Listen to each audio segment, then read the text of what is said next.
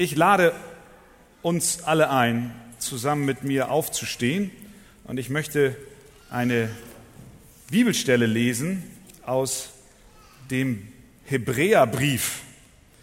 Das ist ein Brief, der geschrieben wurde an eine Gemeinde oder größere Gemeinschaft von Christen jüdischer Herkunft. Und dort schreibt der Schreiber im Kapitel 1 von Vers 1 bis 4 folgende Worte.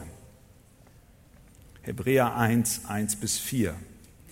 Nachdem Gott in vergangenen Zeiten vielfältig und auf vielerlei Weise zu den Vätern geredet hat durch die Propheten, hat er in diesen letzten Tagen zu uns geredet durch den Sohn.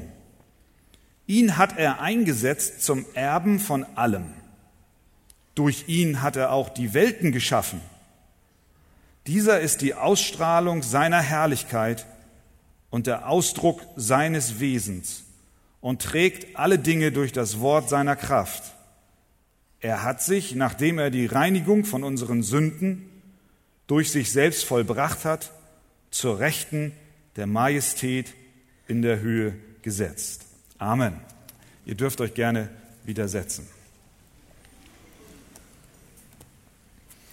Nachdem der Kosmonaut Juri Gagarin im April 1961 aus dem Weltall zurückkehrte, er war der erste Mensch im Orbit, meldete die kommunistische Nachrichtenagentur, dass Gagarin sagt, dort oben hätte er Gott nicht gesehen.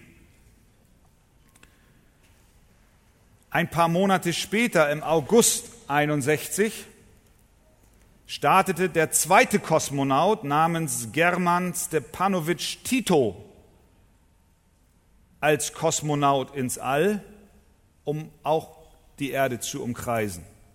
Er berichtete später auf einer Weltausstellung in Seattle vor einer ausgewählten Versammlung, dass auch er trotz hervorragender, beeindruckender, schöner Augenblicke und Momente dort oben im All auch nicht Gott gesehen habe. Sieben Jahre später waren drei Astronauten der NASA im Weltall unterwegs. Das ist ziemlicher Verkehr da oben. Sie waren mit Apollo 8 das erste Mal auf der Umlaufbahn des Mondes, nicht um die Erde, sondern um den Mond. Und die drei Astronauten waren die ersten Menschen, die den Mond von seiner dunklen Seite, das heißt der von der Erde abgewandten Seite sahen. Der Mond dreht sich nicht, dass wir ihn immer von verschiedenen Seiten sehen, sondern er geht um uns rum und wir sehen ihn immer von einer Seite.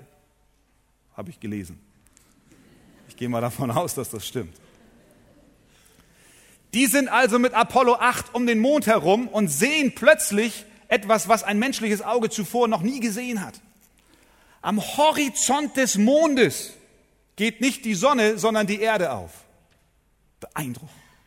Ein Planet in blauen, weißen Farben, hell erstrahlt von der Sonne, vor dem unendlichen Schwarz des Universums. Voller Ehrfurcht schlagen diese drei Astronauten ihre Bibel auf und lesen über Funk, sodass die Welt es hören konnte, die Worte aus 1. Mose 1, Vers 1. Am Anfang schuf Gott Himmel und Erde. Zwei sehr ähnliche Erfahrungen. Das heißt, sowohl die Kosmonauten als auch die Astronauten haben den Planeten Erde aus einer Perspektive gesehen, wie wir Menschen es nur von Fotos kennen. Es muss etwas sehr Beeindruckendes sein. Aber dennoch folgern beide etwas anderes daraus. Zwei radikal unterschiedliche Ergebnisse über das Wesen des Universums, über die Erde und vor allem auch über Gott. Was aber ist die Wahrheit? Ich möchte immer gern die Wahrheit wissen. Wem soll ich jetzt glauben? Dem Kosmonauten oder dem Astronauten? Hat Gott uns erschaffen oder haben wir Gott erschaffen? Hat das Leben einfach so begonnen? Gab es einen Knall, einen Urknall? Wenn es ihn gab, wer hat ihn initiiert? Wer hat gesagt, jetzt knallt, mal los? Sind wir lediglich das Produkt eines Zufalls und Ergebnis von Wahrscheinlichkeit? Wenn es so ist, warum sind wir da? Was ist der Sinn des Ganzen? Es schließt sich schwer. Aber das sind Fragen, die sehr wichtig sind und ich glaube, die wir uns alle schon einmal auf die eine oder andere Weise gestellt haben. Es hat sehr viel mit unserer Weltanschauung zu tun. Es gibt verschiedene Weltanschauungen und jeder von uns hat irgendeine. Es gibt zum Beispiel die atheistische Weltanschauung, die sagt, dass das Leben entstanden ist auf eine absolut natürliche Weise. Es gibt nichts Übernatürliches, Gott existiert nicht. Es gibt ihn nicht, man kann alles rational erklären. Es gibt eine sogenannte agnostische Weltanschauung, die sagt, es gibt wohl eine höhere Instanz, aber nichts Genaues wissen wir. Wir sind da im Unklaren. Es gibt die polytheistische Weltanschauung, die geht davon aus, dass es nicht nur einen, sondern gleich viele Götter gibt, also Hunderte oder Tausende. Es gibt die pantheistische Weltanschauung, die sagt, dass Gott in allem ist, im Gras, im Kaninchen, im Menschen, im Kosmos, in allem, Pan, überall. Alles ist Gott und Gott ist alles.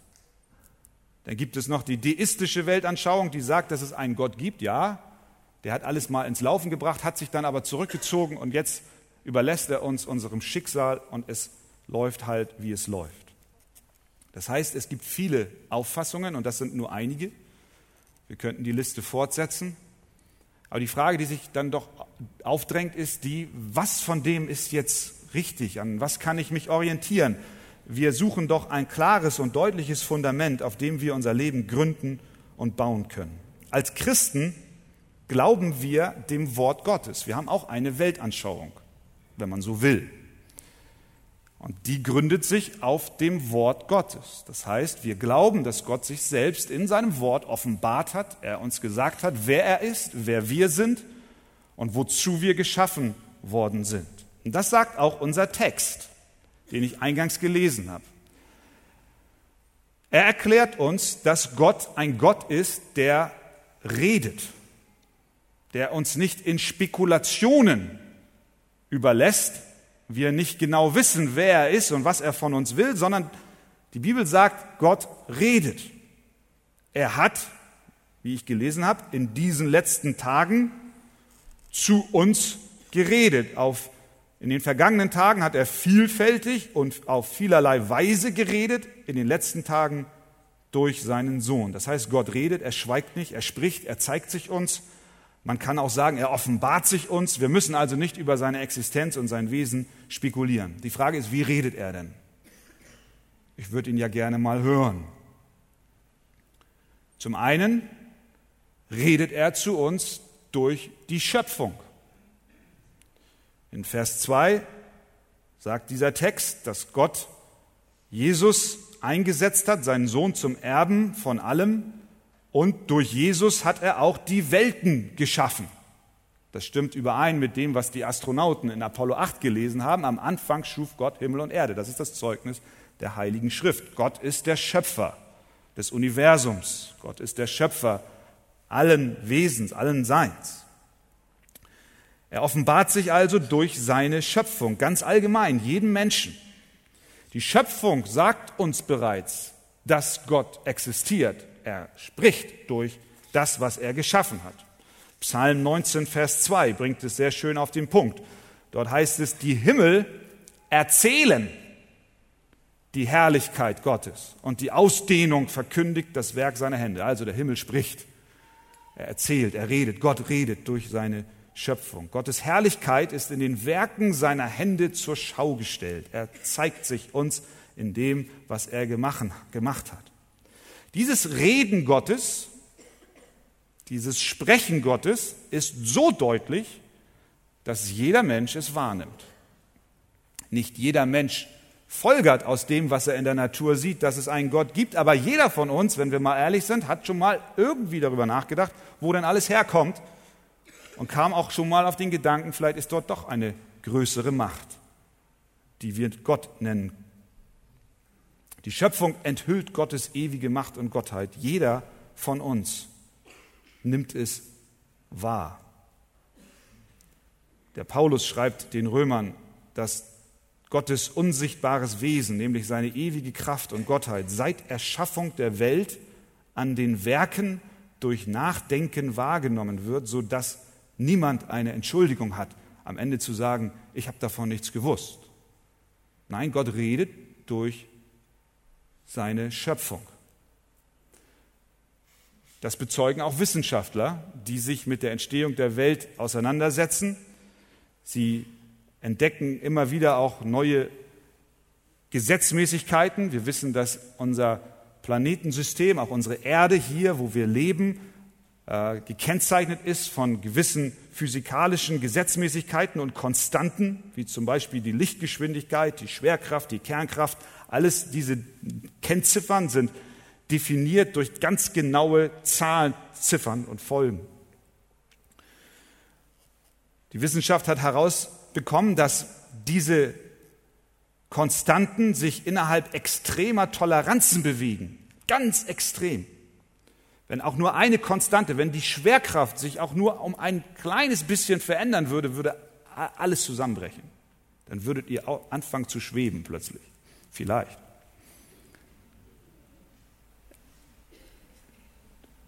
Unser, unsere Welt wird zusammenbrechen oder abheben. Es darf sich da nichts dran ändern. Alles, was wir tun und machen, wie wir leben, wie wir bauen, wie wir gehen, hat sich eingestellt auf genau diese Schwerkraft. Der Wissenschaftler Francis Collins hat gesagt, wenn auch nur eine dieser Konstanten, auch nur um ein Millionstel, in manchen Fällen um ein Millionstel, Millionstel von diesem Wert den sie haben, abweichen würde, wären wir heute nicht, wo wir sind.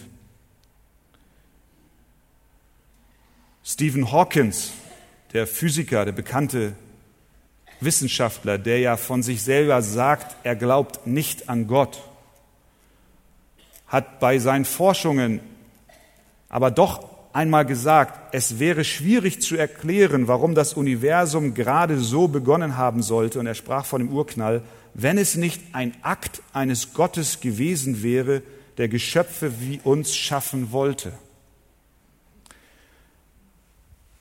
Er glaubt nicht an einen Gott, aber er gibt zu, es ist schwer zu erklären, dass wir sind, wo wir sind, wenn es nicht einen Gott hinter all dem gibt. Das heißt, wir können Gott in der Schöpfung sehen. Gott redet zu uns. Aber wir brauchen gar nicht bis in die Wissenschaft zu gehen, sondern wir brauchen nur unser eigenes Leben anzusehen. Wie oft hast du ein Baby auf den Arm gehalten oder in einem Kinderwagen gesehen und hast gesagt, das ist ein Wunderwerk Gottes. Wie oft hast du schon mal einen Apfel von einem Baum gepflückt und dich jedes Jahr voller Erstaunen gewundert, wie kommt der Apfel dahin? Natürlich können wir es alles erklären. Aber dennoch ist es doch immer wieder ein Wunder, wenn die Sonne am Morgen aufgeht und am Abend wieder untergeht. Wenn die Uhr dieses Weltalls so präzise tickt wir alle haben in irgendeiner Weise schon einmal gestaunt und haben gesagt, irgendwie muss dort Gott hinterstecken. Jesaja 40, 28. Weißt du es denn nicht? Hast du es denn nicht gehört? Der ewige Gott, der Herr, der die Enden der Erde geschaffen hat, wird nicht müde noch matt. Sein Verstand ist unerschöpflich. Denn so spricht der Herr, der Schöpfer der Himmel. Er ist Gott der die Erde gebildet und bereitet hat. Er hat sie gegründet, nicht als Einöde hat er sie geschaffen, sondern um bewohnt zu sein, hat er sie gebildet. Ich bin der Herr und sonst keiner. Gott ist nicht nur Schöpfer des Planeten Erde und des Sonnensystems, in dem wir leben, sondern er ist auch dein Schöpfer. Er hat dich gebildet in, deinem Mutterleib, in dem Mutterleib, in dem du groß geworden bist. Er hat eines Tages gesagt, ich möchte, dass du ins Leben kommst. Er offenbart sich dir in der Natur und in der Schöpfung. Und er fordert dich auf, nicht die Schöpfung anzubeten, sondern ihn, den ewigen Gott. Unser Text sagt auch, dass Gott noch auf eine andere Weise redet. Er redet durch seinen Sohn. Er hat, wie es in Vers 2 heißt, in diesen letzten Tagen zu uns geredet durch den Sohn. Damit ist der Sohn, Jesus Christus, der Sohn Gottes, gemeint. Gott spricht zu uns durch seinen Sohn. Ja, was sagt er uns denn durch seinen Sohn? Was ist denn die Nachricht, die wir verstehen und aufnehmen sollen? Nun, er sagt uns, dass wir Reinigung von unseren Sünden brauchen. Wie komme ich jetzt darauf? Auch aus diesem Text in Vers 4 heißt es, er hat sich, nämlich Jesus, nachdem er die Reinigung von unseren Sünden durch sich selbst vollbracht hat, zur Rechten der Majestät in der Höhe gesetzt. Also, der Sohn Gottes hat ganz offensichtlich eine Mission. Er ist gekommen, um uns von unseren Sünden zu reinigen. Als der bekannte Pfarrer Wilhelm Busch im Dritten Reich von den Nazis verfolgt und mehrfach festgenommen wurde, weil er Jesus Christus gepredigt hat, wurde er eingesperrt. Er schreibt Folgendes. Ich hatte meistens eine Zelle, die so schmal war, dass wenn ich die Arme anwinkelte, schon an die Wand stieß, rechts und links. Zwei Schritte hin, zwei Schritte zurück und dann war die Zelle schon zu Ende. Ein Fenster war ganz oben, er konnte nicht rausschauen. Da werden sie nach zwei Tagen wahnsinnig. Nichts zu lesen, kaum zu essen. Ich dachte, ich werde verrückt in dieser Zelle. Eines Tages kam ein Offizier und klopfte an und kam in seine Zelle hinein. Busch voller Angst, was passiert jetzt? Der Offizier setzt sich hin zu ihm und sagt, ich habe gehört, Sie sind ein Pfarrer, ich habe auch Schriften von Ihnen gelesen, ich würde gerne mehr über Ihren Glauben wissen. Busch hat gesagt, gerne, tun Sie mir einen Gefallen, lassen Sie uns das auf dem Flur besprechen. Da kriege ich wenigstens ein bisschen Luft. Der Offizier war so gnädig und lässt ihn aus der Zelle heraus. Und Busch berichtet, dass innerhalb von zehn Minuten die gesamte Gefängnisbelegschaft um ihn herum stand und er eine Evangelisation für diese Beamten hielt. Und sie wollten wissen, was er glaubt. Und was er tat war, er erklärte ihnen Folgendes. Er sagte, es gibt nur zwei Weltanschauungen. Ich sprach eingangs von den vielen Weltanschauungen. Er sagt, es gibt nur zwei Weltanschauungen. Die eine ist das Evangelium von Jesus Christus und die andere ist eine Weltanschauung, in der alle Weltanschauungen zusammengefasst sind. Und dann fing er an und erklärte ihnen den Unterschied zwischen dem, was das Evangelium von Jesus Christus sagt und dem, was die Weltanschauungen allgemein insgesamt und alle gleich ausdrücken. Und er sagte ihnen Folgendes, die Weltanschauungen und das Evangelium unterscheiden sich in dem, was sie über den Menschen sagen. Alle Weltanschauungen glauben, dass der Mensch irgendwie gut ist. Der Idealismus sagt, der Mensch hat einen guten Kern. Sie sagen, und da wandte er sich an die Nazis, sie sagen, der arische Mensch ist gut. Der Kommunist behauptet, der klassenlose Mensch ist gut. Da kommt eine Großmutter zu mir und sagt, mein Enkel, Herr Pastor, der klaut und verhaut seine Schwester, aber es ist ein guter Kern in ihm. Also alle Weltanschauungen sagen, der Mensch sei gut. Deswegen sagt er, es gibt nur eine auf der einen Seite. Das geoffenbarte Wort der Bibel aber sagt, der Mensch ist vor Gott böse und darum aufs allerhöchste erlösungsbedürftig. Ich bin von Natur geneigt, Gott und meinen Nächsten zu hassen. Da stand ich also vor den SS-Leuten und machte ihnen klar, wie böse wir Menschen sind und dass wir in die Hölle kommen. Bumm. Das war die Botschaft von Wilhelm Busch auf dem Gefängnisflur. Vers 4 in unserem Text sagt es uns auch. Jesus Christus, Gott spricht durch seinen Sohn und er sagt uns, ihr müsst gereinigt werden von euren Sünden.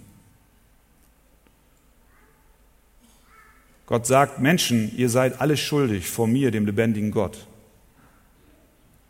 Als Gott die Menschen schuf, gab er ihnen einen Lebensraum, den Garten Eden, das Paradies. Adam und Eva durften von allen Bäumen essen, nur nicht von dem einen, dem Baum der Erkenntnis des Guten und Bösen, aber sie taten es doch. Und in dem Moment, wo sie es taten, kam die Sünde in die Welt. Sie versteckten sich vor Gott. Und Adam, abends kam Gott in den Garten hinein und er rief, Adam, wo bist du? Wo bist du? Irgendetwas stimmt hier nicht. Was habt ihr getan? Seit dem Tag werden alle Menschen, wie die Bibel uns erklärt, in Sünde geboren. Wir sind alle Sünder. Wir suchen nicht mehr an erster Stelle Gott, unseren Schöpfer, der uns das Leben gegeben hat, sondern wir suchen uns selbst. Wir machen Gott klein, wir hören nicht auf ihn, wir gehorchen ihm nicht, wir glauben nicht an ihn. Stattdessen schreiben wir ihm vor, was er zu tun hat wir machen ihn für die Missstände in unserem Leben und auch in der Welt verantwortlich. Wie Gott konntest du das alles zulassen? Wir machen ihn klein und uns groß. Jeder Mensch lebt in Feindschaft zu Gott und Gott redet durch seinen Sohn und er sagt uns auch an diesem Morgen, ihr braucht Erlösung von dieser Feindschaft mir gegenüber.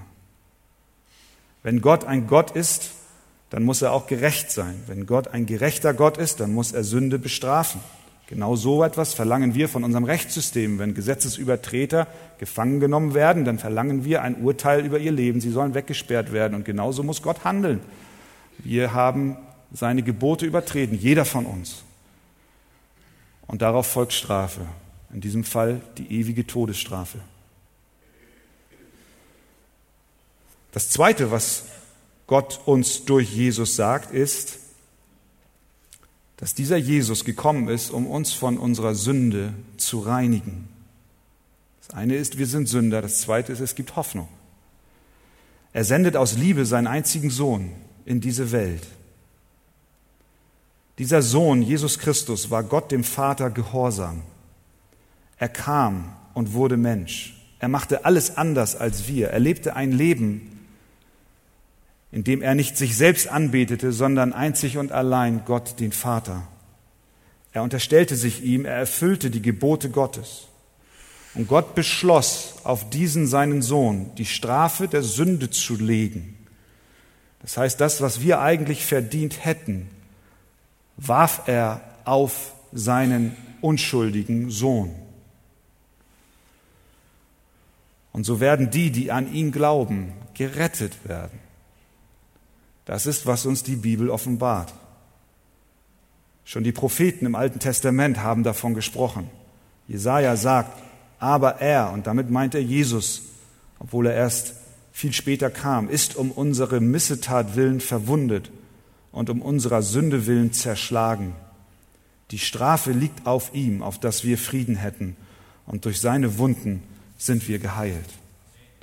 Der Sohn Gottes brachte die Reinigung von Sünden denen, die an ihn glauben. Das ist, wie Gott heute noch redet. Nicht nur durch die Schöpfung, sondern durch seinen Sohn. Willem Busch erklärte in diesem Gefängnis in Darmstadt der Nazi-Belegschaft auf dem Flur, dass sich die Weltanschauung dieser Welt vom Evangelium unterscheidet, auch in dem, was sie über die Erlösung sagen. Er sagte ihnen, irgendwie beinhalten alle Weltanschauungen das Element der Selbsterlösung. Wer sich stets strebend bemüht, sagt mein lieber Landsmann Goethe, oder wenn wir reinrassige Arier züchten, dann sind wir erlöst, sagen die Nazis. Und er spielte auf die Wahnvorstellung der Rassenlehre an. Und dann zeichnete er auf ein Blatt Papier ein Kreuz und hat gesagt, die Erlösung liegt nicht in uns, sondern sie liegt außerhalb von uns. Gott redet durch seinen Sohn, Jesus Christus, der am Kreuz von Golgatha für Sünder starb, um sie mit Gott zu versöhnen, um ihrem Leben wieder Richtung und Sinn und Inhalt zu geben.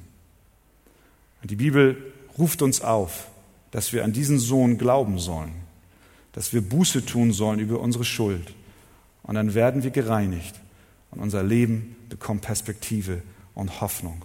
Und das wünsche ich Ihnen, euch, uns allen in Jesu Namen. Amen. Amen. Vater im Himmel, wir danken dir, dass du uns nicht in Unsicherheit lässt darüber, wer du bist, sondern du sprichst klar und deutlich.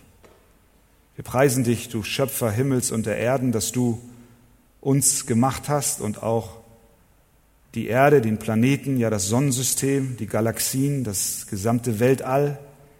Du hast es in Existenz gerufen durch dein mächtiges Wort. Und wir dürfen dich erkennen und sehen, du bist von Ewigkeit her. Aber dann hast du gesprochen auch durch deinen Sohn.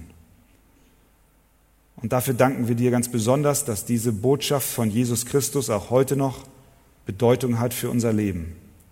Und dass wir als Gemeinde, die wir hier versammelt sind, bezeugen dürfen, ja, Jesus lebt. Er ist gekommen, er ist gestorben am Kreuz von Golgatha, aber er ist nicht im Grab geblieben, sondern er ist auferstanden und ist zum Himmel gefahren und nun sitzt er zur Rechten Gottes, von wo aus er kommen wird zu richten, die Lebenden und die Toten. Danke, Herr, dass dies alles nicht ferne ist von uns, sondern dass es mit uns persönlich zu tun hat. Wir dürfen, ja, wir sind eingeladen, dir zu glauben und zu vertrauen.